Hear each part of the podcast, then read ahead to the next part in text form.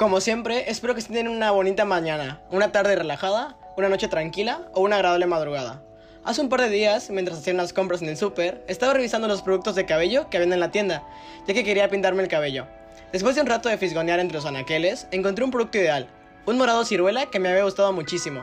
El problema es que no decía en ningún lado cómo se tenía que aplicar el producto. Para aclarar mis dudas, decidí hacer una búsqueda en Google. Ya saben, para no ser el ridículo y ponerme mal el tinte. Ya que tenía el Google abierto, investigué sobre la marca para revisar unos detalles. Al revisar algunas cosas, decidí que ese era el producto que me iba a comprar. No por la fácil aplicación, ni por las buenas reseñas que tenía de las personas, sino porque la marca no prueba sus productos en animales. Aunque claro, las otras cosas que dije también eran importantes. Pero esta última fue el dato decisivo que necesitaba para escoger este tinte entre los demás. Spoiler, al aplicarme el producto en mi cabello no se tiñó, ya que era demasiado oscuro para agarrar el color y no tenía color el cabello. Una lástima.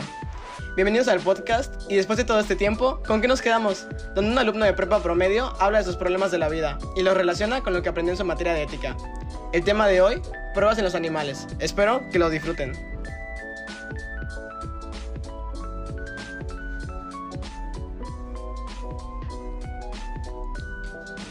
La problemática de la que trataremos hoy, que será de los productos que hacen pruebas en los animales, se relaciona principalmente con tres conceptos que vi a lo largo de todo el curso, los cuales son los siguientes.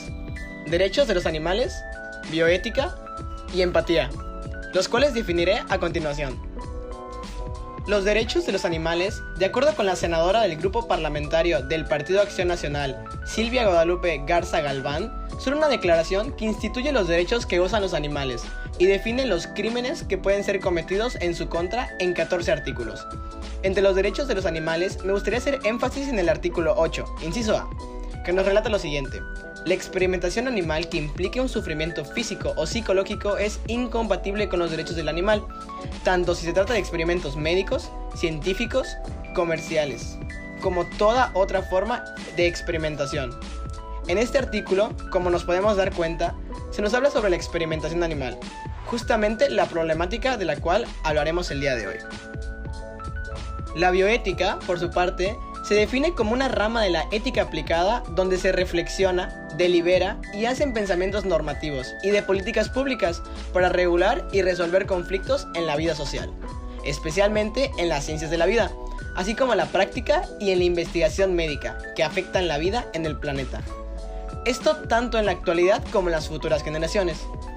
Esta es la definición que nos brinda la Comisión Nacional de Bioética en la página del Gobierno de México. Como podemos observar, la bioética tiene mucho que ver con la problemática de la cual hablaremos el día de hoy.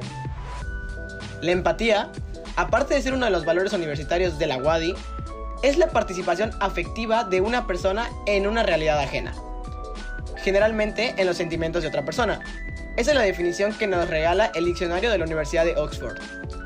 Este valor universitario es aplicable en la problemática de hoy, ya que no solo podemos ser empáticos con las personas, sino que también podemos ser empáticos con los animales, poniéndonos en su lugar y entendiendo la situación por la que pasan, que en el caso de la problemática no es nada agradable. Y con base a los sentimientos que nos ocasiona al ser empáticos con los animales, podemos tomar acciones para solucionar el problema. Por eso lo platicaremos a continuación. Erradicar directamente la problemática roza lo imposible, pero podemos reducir de manera considerable los consumos de este tipo de productos para apoyar a la lucha que se está haciendo sobre la problemática. Para esto, tenemos preparadas algunas estrategias para que se pueda reducir la problemática. Número 1. Infórmate. Hay muchas marcas de muchos tipos de productos allá afuera. El problema de que exista tanta variedad de marcas en el mercado es que es muy difícil saber qué marcas testean sus productos en animales y cuáles no. No te estamos diciendo que te memorices las marcas que lo hacen y las marcas que no, pero podría ser una buena idea el hacer una búsqueda rápida en Google antes de comprar un producto. Número 2. Difunde. Mucha gente ni siquiera está enterada de la problemática. Ejemplos de este tipo de personas pueden ser los niños o los adultos mayores, debido a que no siempre suelen estar al día con este tipo de problemáticas. Sacar el tema para informar lo que está pasando no sería una mala opción para contribuir a la reducción de la problemática. Número 3. Recomienda. Si eres un consumidor de cierto producto que no hace sus pruebas en animales y te agrada este producto, no es nada descabellado el recomendárselo a amigos o a familiares. No es que te estén patrocinando para que andes gritándole a media ciudad que lo compren, pero una que otra recomendación no estaría de más. Los valores universitarios, como su nombre lo indica, son valores que las personas de una determinada universidad poseen.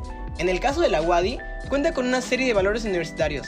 A continuación, hablaremos sobre cómo minimizar la problemática con base a algunos de los valores universitarios de la WADI. Número 1. Ser respetuoso con los animales. Así como los seres humanos tenemos nuestros derechos y los respetamos, debemos de guardar el respeto que se merecen los animales, así como respetar los derechos que mencionamos anteriormente. Número 2. Tener empatía por los seres vivos. El valor de la empatía ya lo habíamos mencionado. Sin embargo, es importante no solo ser empático con los animales, sino con los seres vivos en general. Aunque claro, en este caso debemos ser empáticos con los animales, para así reducir la problemática. Número 3. Comprometerse a apoyar. El compromiso es muy importante, ya que no sirve de nada hablar, pero no actuar. Número 4. Ser perseverante con nuestras acciones. No se trata de solo comprar un producto que no te esté en animales y ya, sino es ser perseverante con las decisiones que tomamos para que así pueda surgir un efecto positivo. Y bueno, con eso terminamos las acciones a realizar al respecto de la problemática del día de hoy. Antes de finalizar, me gustaría hablar un poco sobre lo que me dejó la asignatura de ética aplicada. Creo que las personas poseen los valores que aprenden en sus casas y actúan de manera moralmente correcta de acuerdo a sus juicios éticos y a los valores que tienen. Sin embargo, esta materia me ayudó a conocer términos específicos del campo de la ética, ya que, por ejemplo, hay valores que empleamos y ni siquiera sabemos sus nombres, o al contrario, sabemos los nombres de valores pero no sabemos si los aplicamos o no porque ni siquiera sabemos su significado. Creo que esta materia me dio una perspectiva más formal de los conceptos relacionados con la ética, y ahora estoy más consciente de cuando aplico en mi vida cotidiana estos conceptos.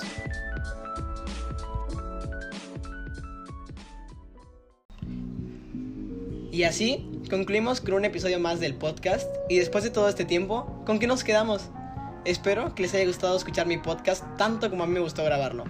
Como siempre, espero que estén teniendo una bonita mañana, una tarde relajada, una noche tranquila o una agradable madrugada. Nos vemos en el siguiente. Tchau, tchau.